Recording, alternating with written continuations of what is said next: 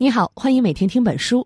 今天为你解读的是生育制度，这是中国著名的社会学家费孝通关于家庭社会学的一部著作。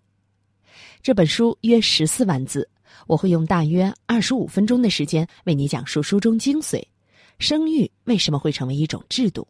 婚姻和家庭的社会意义又分别是什么？生育是自然赋予每一个生命的权利，也正是万物生长才有了多姿多彩的世界。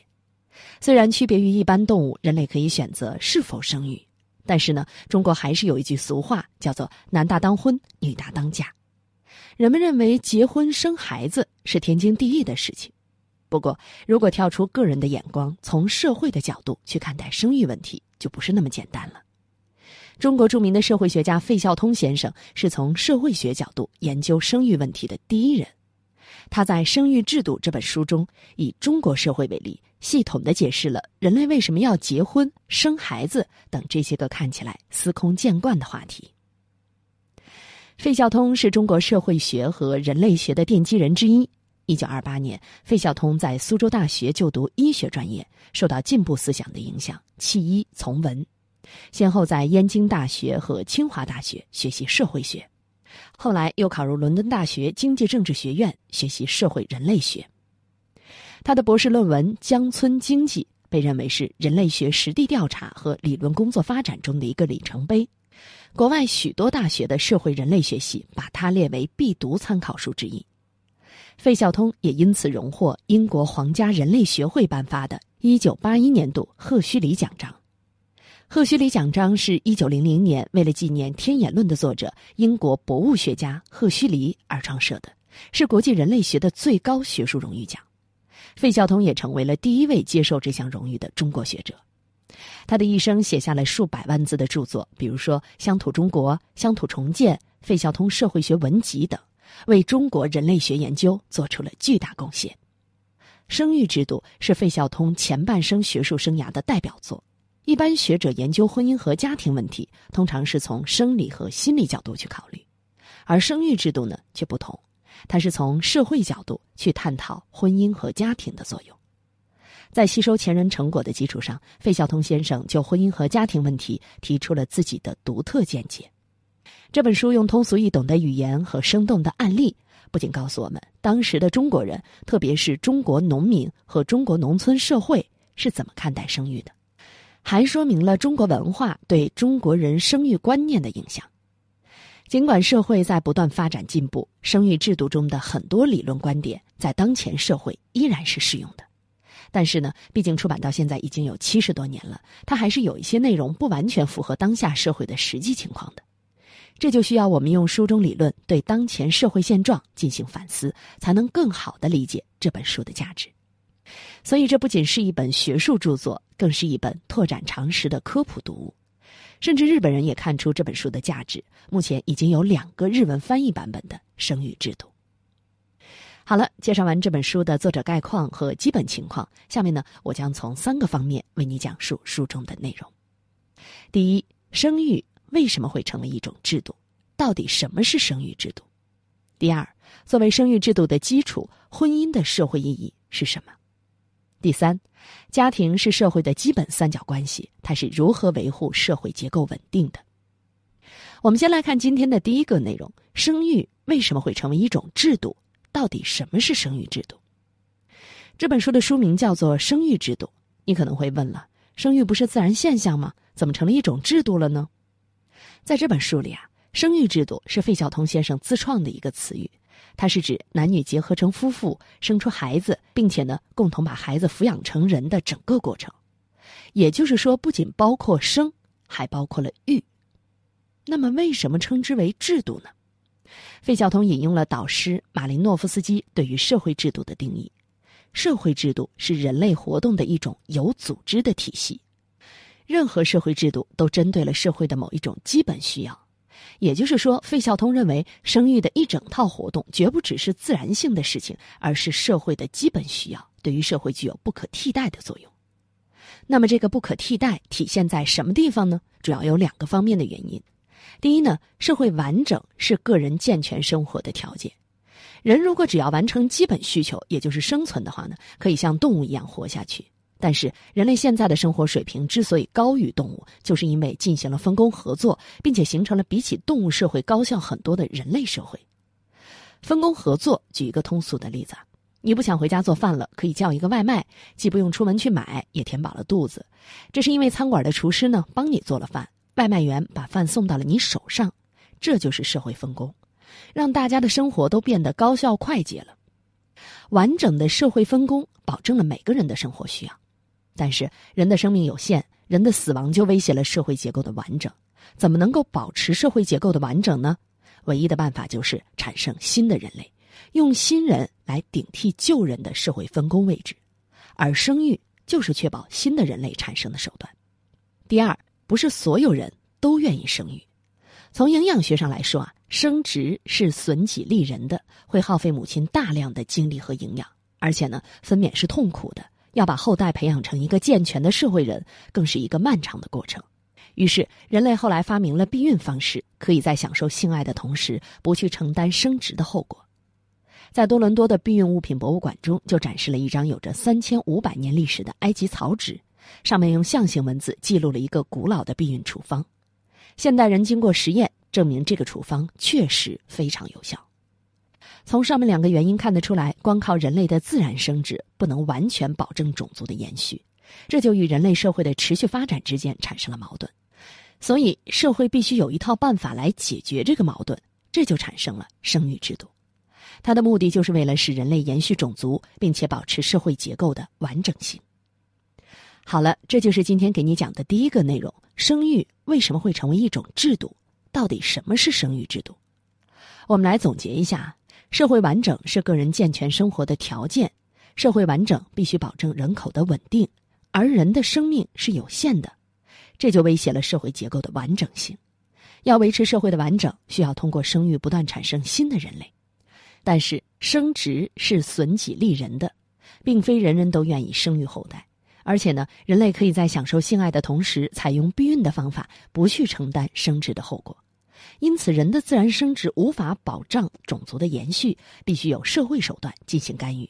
于是就产生了生育制度，男女结合成夫妇，共同把孩子抚养成人。这一套活动不只是自然行为，还是社会的基本需要。这就是生育制度。我们再来看今天的第二个内容：作为生育制度的基础，婚姻的社会意义是什么？费孝通先生认为，婚姻是确立双系抚育的一种文化手段。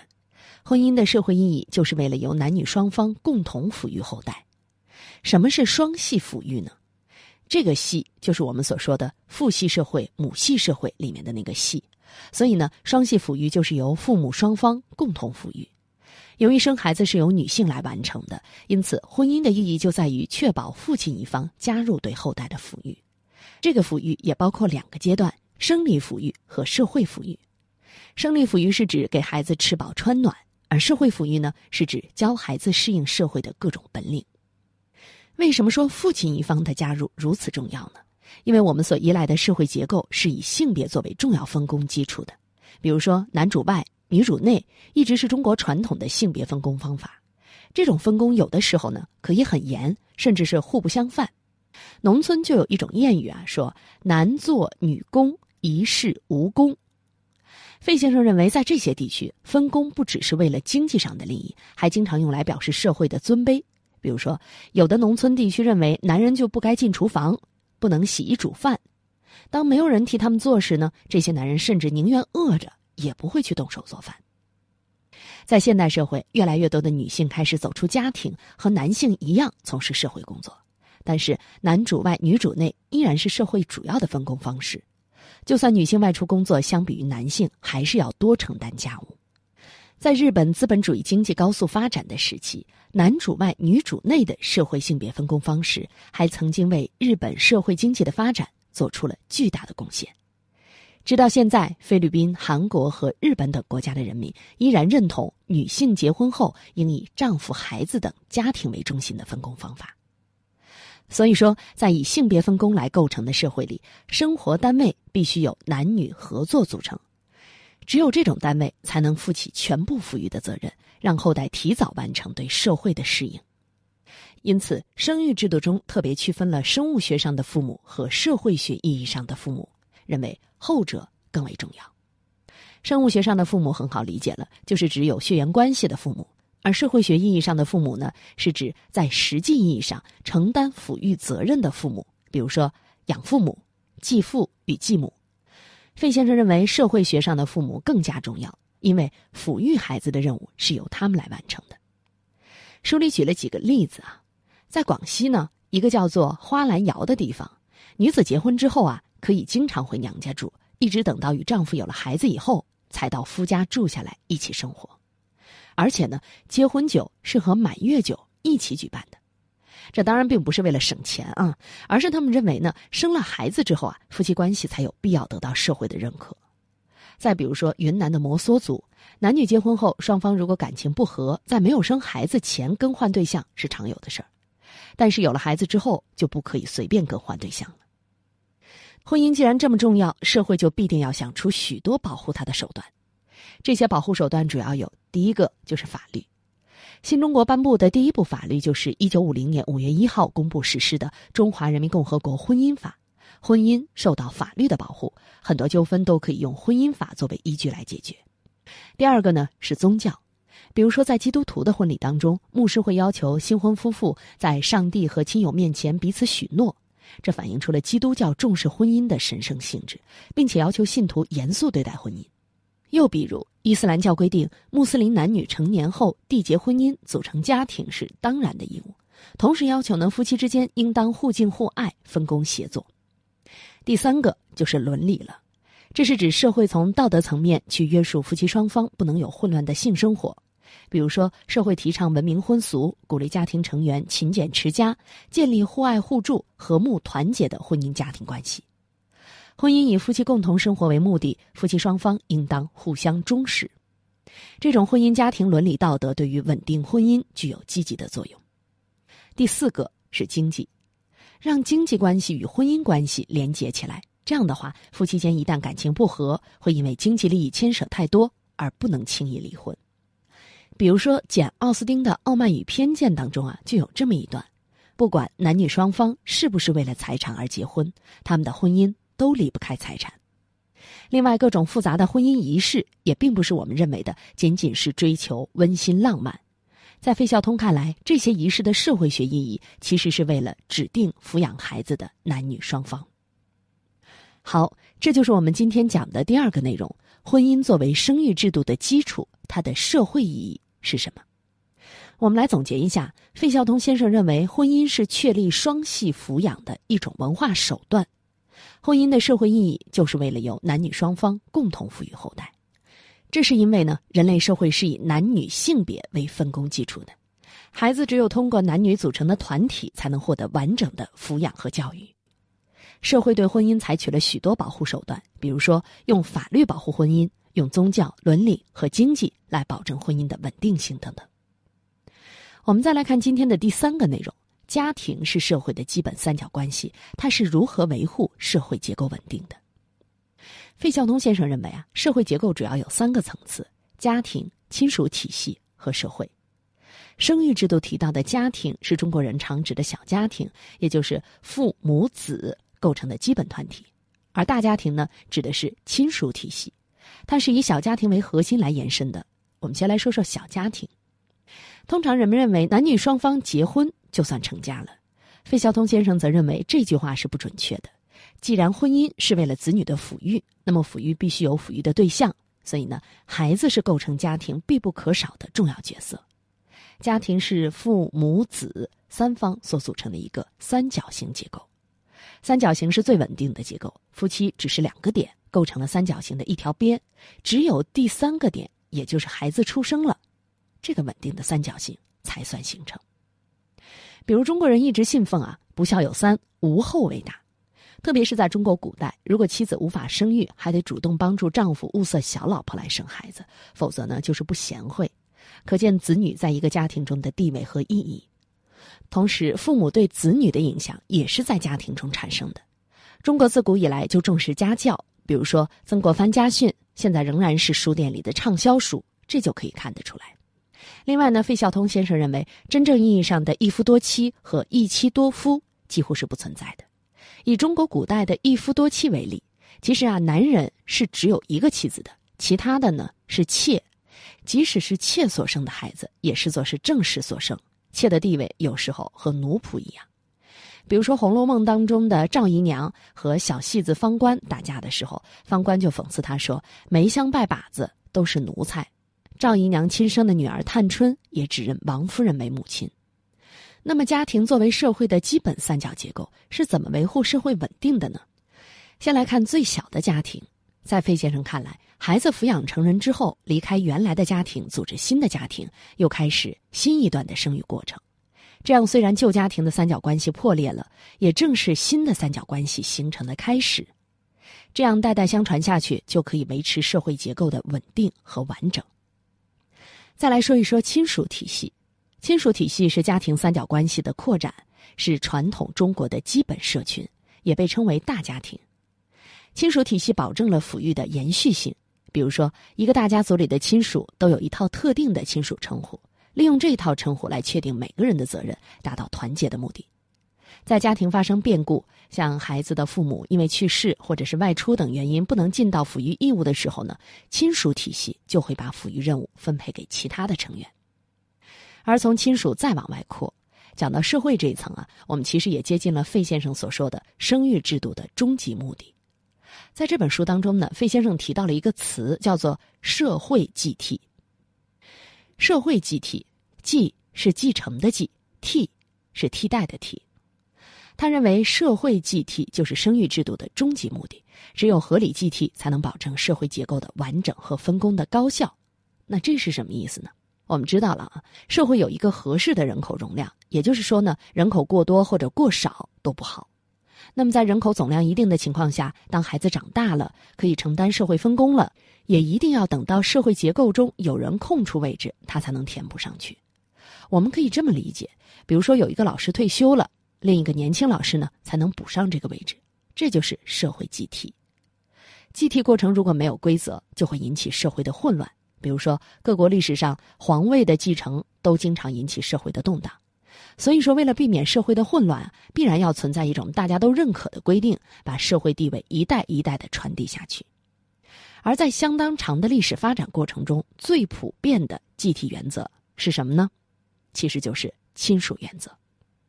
虽然现代社会有一部分已经脱离了亲属原则，但是为什么亲属原则能够这么长久的支配着人类社会的继替呢？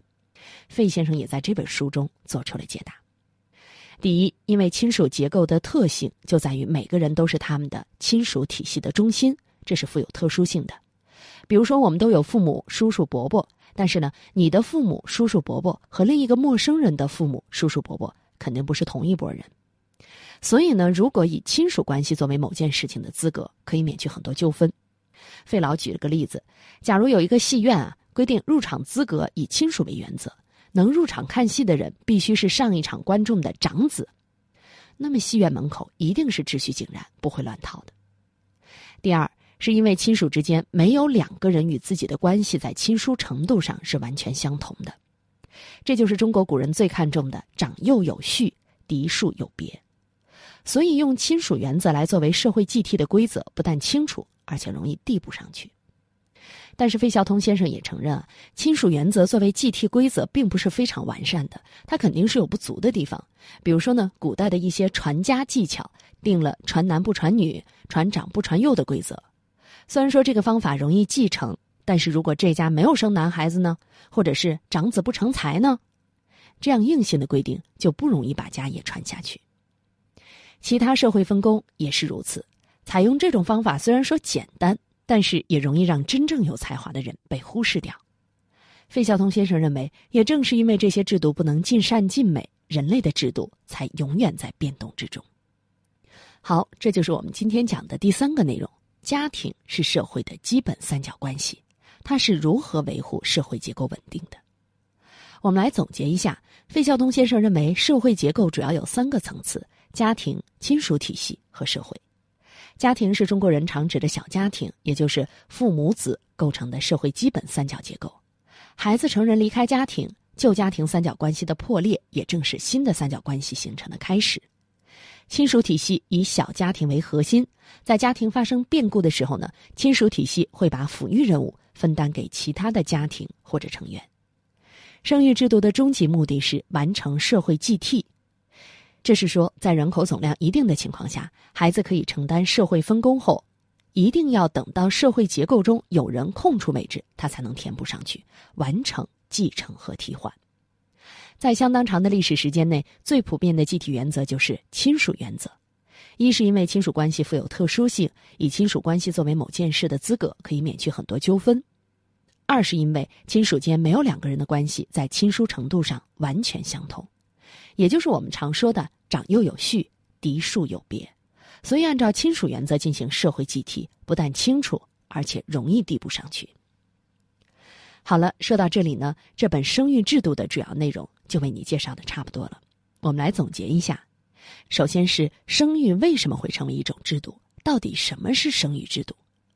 我们讲到社会完整是个人健全生活的条件，社会完整必须保证人口的稳定，而人的生命是有限的，这就威胁了社会结构的完整性。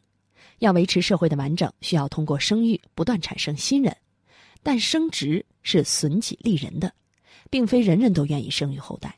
再加上人类可以在享受性爱的同时采用避孕的方式，不去承担生殖的后果，因此人的自然生殖无法保障种族的延续，必须有社会手段进行干预。于是就产生了生育制度，男女们互相结合成夫妇，生出孩子，共同把孩子抚养成人。这一套活动不只是自然行为，还是社会的基本需要。这就是生育制度。其次，婚姻的社会意义是什么？费孝通先生认为，婚姻是确立双系抚育的一种文化手段。婚姻的社会意义，就是为了由男女双方共同抚育后代。这是因为人类社会是以男女性别为分工基础的，而且孩子只有通过男女组成的团体，才能获得完整的抚育和教育，健康成长。社会对婚姻还采取了许多保护手段，比如说用法律保护婚姻，用宗教、伦理和经济来保证婚姻的稳定性等等。最后，家庭是社会的基本三角关系，它是如何维护社会结构稳定的？费孝通先生认为，社会结构主要有三个层次：家庭、亲属体系和社会。家庭是父母子构成的社会基本三角结构，在家庭发生变故时，亲属体系会把抚育任务分担给其他的家庭或成员，这样代代相传下去，才维持了社会结构的完整性。费先生认为，生育制度的终极目的是完成社会继替。在相当长的历史时间内，最普遍的继替原则就是亲属原则，不但清楚，而且容易完成递补。生育制度出版至今已经有几十年了，但是书中的很多理论在当前仍然有着启迪作用。比如说，费老在生育制度中提出的双系抚育，在当前社会仍然是必要的。现在许多家庭里，父亲的角色是缺位的。对双系抚育的忽视会导致丧偶式婚姻的出现，对孩子的成长带来难以弥补的影响。